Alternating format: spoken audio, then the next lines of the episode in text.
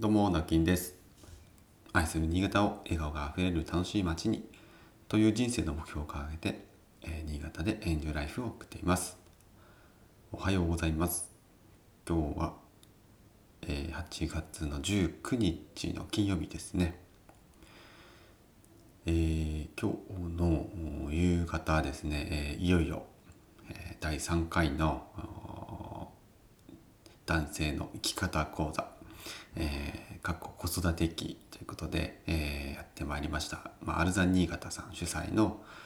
えー講座がですね今日の夜第3回を迎えて最後になります。えーまあ、運営委員として一応関わらせていただいて、えーまあ、お手伝いをねさせてもらったんですけれども、えー第2回からですね、まあ、引き続きあ第1回もそうですが1回2回、えー3回と、まあ、主にねあの男性向けに、まあ、父親向けですねに講座をやってきたんですけれども、えー第2回で10何名だったかな15名ぐらいだったかな、まあ、今回も同じぐらいあまあでもちょっと減って減るのかな。またあの当日とかねあのコロナの、えー、風邪状況だったりとか、まあ、仕事の都合で、えー来られないという方もいらっしゃいますけれどもまあおよそ10人から15人ぐらいの方に、え参加いただいています。であのアルザニーガタさんからしたらもうちょっとね、えーいっぱい増えてくれると嬉しいとは言ってましたが、うんまあ、個人的には全然全然あの良かったんじゃないかななんていうふうに思っています。人数的にもですね内容的にも良かったんじゃないかなと思ってます。ちなみに今日はですね、えーパパパパの語り場ということでですねぶっちゃけトーク、えーということで、えーまあ、3つ4つ4つかな？4グループに分かれてですね、まあ、ちょっと最初はあの委員の、えー方からのその、まあ、講座一応講座ですからね。なんかあのちょっと案内論とか、えー講座が少しあるんですけれどもその後はグループトークグループワークということで、えーそれぞれのね家庭の話とか、えーそんなことをちょっと話してみて、まあ、交流をするという会が今日の最後の会の目的になります。で本来はですね、えーえーその後にまあその第第3回だけでこの金曜日の夕方仕事終わりに設定したのはその後みんなでね、まあ、希望者ですけど、あのー飲みに行きましょうっていうことを一応想定して あのこういう日程を組んでたんです。1回目2回目は土曜日の、えー10時からとかお昼に、えー設定してたんですけど、まあ、今日だけね夕方にしたっていうのは実はそういう意図があってやっぱりその講座で、えーまあ、学ぶっていうのも一つですけど大きな大きな目的の中にやっぱりそうやってコミュニティを作るっていうあの子育てのね例えば悩みとか、まあ、家庭の悩み仕事の悩みっていろいろそれぞれあると思うんですよね。まあ、そういった話をまあ友達と友人ととか知り合いとか話せる方がいればいいんですけども、えー実際なかなかこう皆さんいるかっていうとねどうでしょうかね。まあ私もじゃあいるかなって言うとまあまあいるいるはいるけどみたいなね、えーその、えー相棒であるね、えーうちの会社代表をやってもらってる山本とか、まあ、いますけどもパパ友っていますけどね。ただあの逆にそういうち違ったまたコミュニティでの関わりっていうのもあった方が絶対にいいよなということで、えーそのアルザ新潟さんきっかけでね知り合ったパパパパ会パパサークルみたいな形で、えー存続できればいいよねっていう目的が実は大きくあったので、えーそこに向けてね懇親会とか、まあ、これからやりたいなって思ってたんですがまあ残念ながらちょっとコロナあのね最近の、えーちょっと情勢の中で、えーそれはあやめにしましょうという判断が、え下されまして、え今日はまあ大々的にやるのはね、うん、やめておきましょうという話になりました、えーただまあこれでやっぱり終わりじゃなくてですね、えーせっかくまあこの集まった、え皆さんですから、まあ、我々企画委員も含めてですねなんか交流会はたまにできたらいいよなっていうことも、え言ってますので、えーそんな流れになると思います。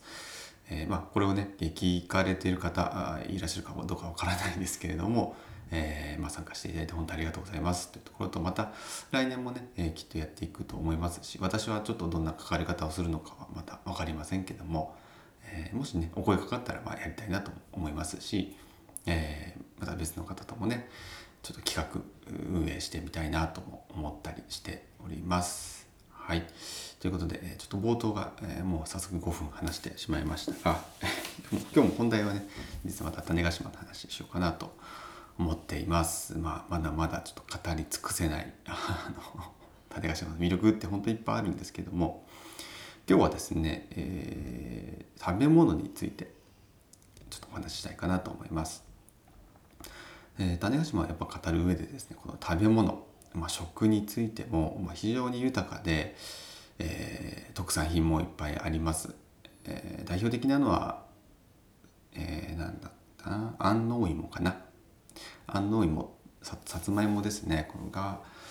全国的には一番有名かもしれないですね。種子島産の安納芋っていう非常に甘くて美味しい芋ですね。これはもううちもあの通年食べてます。送ってもらって。焼いた芋をですね、えー、冷凍で送ってもらってそれをまあ、温めてね。子供たちも本当に大好きで、えー、お芋ご飯にしたりとか、えーまあ、すぐ食べれるからね、えー、いいっていうのもあるんですけど本当に甘くて美味しいです。とろとろになりますね。あとはですねまあ海産物。やっぱり海の幸っていうのは非常に豊かですし、まあ、魚なんかもね結構そのやっぱり日本海とは違ったこの本土とは違った魚を食べますからまたそれも面白かったりもしますね、えー、こんな魚食べるんだみたいな。結構色が鮮やかなやつ食べるんだねみたいなのもあのスーパーとかに行くと種子島のスーパー行くと結構面白かったりします。ラインナップが全然違うので。あとお肉で言ったら、まあ、鹿児島とかってやっぱその地鶏とかね、えー、鶏鳥が有名ですね。で種子島自体にもインギー鶏って言って、えー、まあこれは種子島の特産というかね、えー、特徴だと特徴のある鳥だと思うんですけれどもすっごくその身が締まっていてあの美味しいですね美味しい鳥でこれはあのお店でも食べられたりします。えーまあ、インギー鶏って調べるときっとその提供しているお店出てくると思いますのでで今回はちょっとインギー鶏っていうのは食べなかったんですけれども、まあ、鹿児島のそのそうそう鶏鶏刺しを日常的に食べるんですよね。あの生の状態で食べるっていう、まあ、生っていうかその半生って言ったらいいのかな。表面だけ炙って、えー、それをこう刺身で食べるっていうのは結構九州の方だと普通に食べますけどやっぱり新潟ってそんなことはしないですよね。そういうのもやっぱり、えー、気候風土とか食の文化っていうのは全然違っていてまた美味しくてえー、本当に楽しいですよね。ああと今回食べたのがあの鹿の、まあ、ジビエですね。あの鹿のなんなんていうししう狩猟をされてる方がいらっしゃるらしいんですけれどもその方からその方は鹿をですね取ってですねこう燻製にするらしいんですね。で燻製って言ってもほとんどそのもうな中は生の状態なんですけれどもそれをですね、えー、まあ少し譲っていただいて、まあ、買ってです買ってもらってですね、えー、これもあの義理のお母さんが手配していただいたんですけれどもすっごく美味しかったです鹿肉って私多分初めて食べたんですけどもう身が締まってて本当に牛肉よりも癖がないようなすごく美味しかったですね。めちゃめちゃうまいあのローストビーフみたいな 言い方がこれ合ってるかどうか分かんないんですけど本当に美味しかったです。感動してもいっぱい食べちゃったんですけど、まあ、そういう結構なんていうんですかねディープなあの種子島もあの楽しむためには、まあ、地元の、ね、方の協力とかも絶対にいるとは思うんですけどもあとはそうですね有名なところで言うとみかんとかあのポンカンタンカンとかあそういったあとはパッションフルーツとかねやっぱ南国ならではのその果物マンゴーとかあやっぱり非常に美味しいですしなかなかこう日常ではねあのこっちの本土の方では食べれないようなものっていうものがすごく日常的に溢れてたりします。でこの種子島のやっぱ食の文化とか食のその豊富さと対比して語られるのがですねやっぱ屋久島が隣なんですけど屋久島の方って実はあの、まあ、立地条件とかも含めてその結構標高高い、まあ、山もう一つ島が一つの山みたいになってるんですよね。まあ、我々もあの数年前に種子島行った時に一度、えー、屋久島の方にも足を伸ばして、えー、あれは夫婦で行ったのかな？あのちょっと登山をしたんですよね。やっぱり屋久杉を見に行ったりしたんですけどその時に泊まった民宿でその民宿のオーナーさんからお話聞いたんですけどほとんどの食べ物がその島ではできないらしいんですよね。生育がなんかうまくいかないっていう話で畑とか植物作物っていうのがうまく育たないらしいんですよね。もちろんあの全部は全部ではないと思いますけども例えばその屋久島で特産品っていうのがなかなか実はないっていう話を聞いて、まあ、確かに屋久島の食べ物ってあんまり聞いたことないなと思ったんですけどその時のまあ出てる料理ももうほとんどが、えーまあ、島の外から、まあ、持ち込まれたものだったりするらしいということを聞いてですねまあやっぱりお隣の島なんですけど種子島は割と標高が低くて山っていう山が実はないんですよね。まあ、そういう立地もあってかあ肥沃な土地で、まあ、作物が本当によく育つんですよね。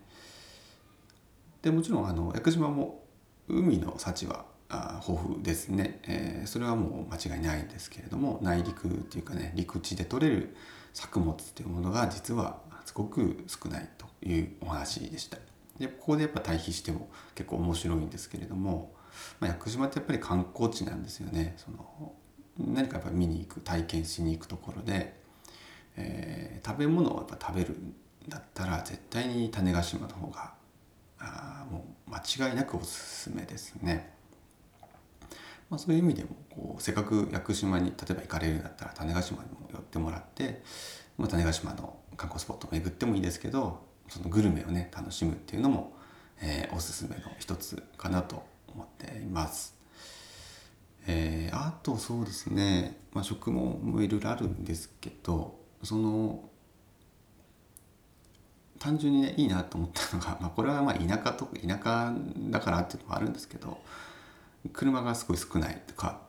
あの車通りがね非常にやっぱ少なかったりあと渋滞知らずとか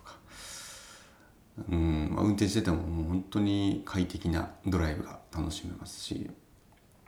あとはそうだな。あまあ朝晩がすごい涼しい。日中は30度とかに、ね、30度以上行っててこっちとあんまり変わらなかったんですけれども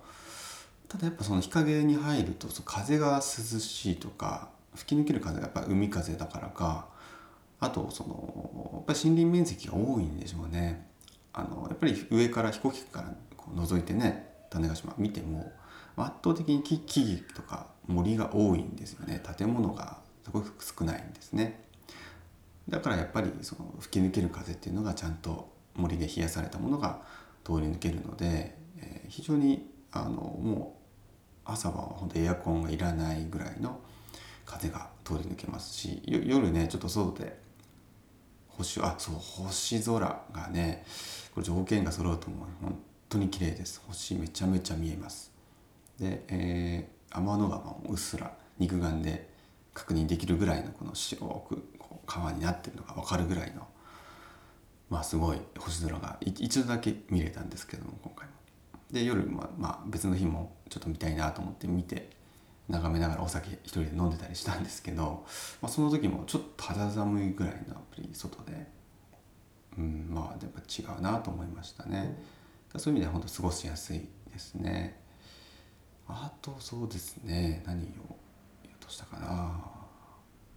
あ島の人がねすごくあのフレンドリー みたいなのもありますね。うん、まあもちろんあの我々のねもう知り合いがいて、えー、義理のお母さんがいてあとその親族とかもいらっしゃいますから、まあ、そうなってくるとやっぱりねこう温かく迎え向か得てくれてるっていうのはありますけど